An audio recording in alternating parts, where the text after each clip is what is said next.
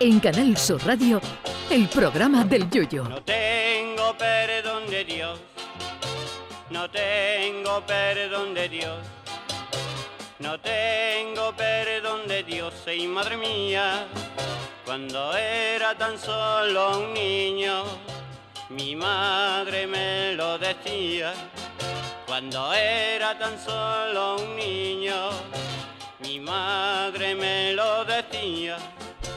No tengo perdón de Dios, no tengo perdón de Dios, no tengo perdón de Dios. Perdóneme usted, madre mía.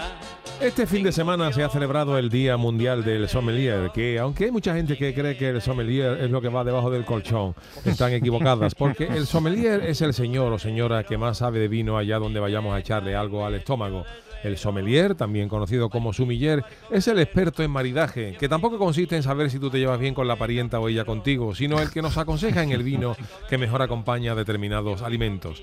La verdad es que para esto también hay que tener ciertas eh, cualidades y habilidades, porque yo he ido tres veces a una estrella Michelin con su maridaje y aunque todos los vinos estaban buenos, yo no soy capaz de valorarlos en su justa medida. Yo soy de los que lo mismo se puede tomar un plato exquisito de Ángel León con un vaso de Don Simón en Tetrabric que tomarse un Vega Sicilia de 50.000 euros como el que se subastó en 1990 con un bocadillo de mortadela y unas papitas fritas, incluso echándole su mijita de casera de naranja. Pero aunque yo no tengo paladar para el delicado puesto de sumiller, debo reconocer que entre los vinos más chungos, de esos que los que la mayoría de la cosecha la compra el FBI para dárselo a los presos en los interrogatorios, y los vinos de ciertas categorías, hay un salto de calidad.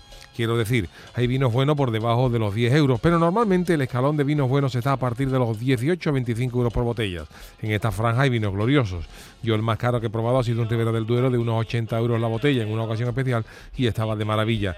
Creo que entre los vinos de 250 euros a los de, perdón, de 25 euros a los de 150 o 200 la botella, también debe de haber una diferencia. Ahora bien, creo que existe una franja donde ya da lo mismo uno de 300 que uno de 2.000 euros la botella, porque ya ahí entra la categoría de rollazo gordo. Existe un vino, el Petrus Pomerol del 2018, que se vende en tiendas gourmet a la módica cifra de 99, perdón, de 9.995 euros la botella, que te lo vende el de la tienda y un notario que te hace firmar la hipoteca.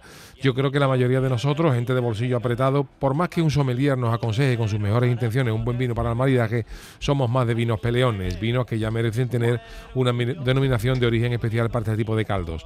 Los vinos peleones deberían tener nombres que los identificaran claramente, como Señorío de Chuck Norris, Pagos de Steven Seagal, Marqués de Booth Spencer o un Viña Van Damme, que eso no llama engaño de ningún tipo.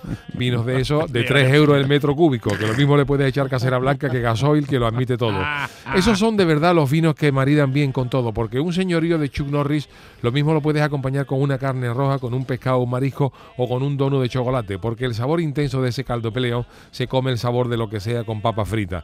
Así que felicidades a los sommeliers de todo el mundo por su festividad, pero aquí la mayoría seguiremos mirando por el maridaje, pero no el del vino, sino el nuestro, que como yo me gasté 500 euros en una botella, me cuesta el divorcio de mi mariquilla.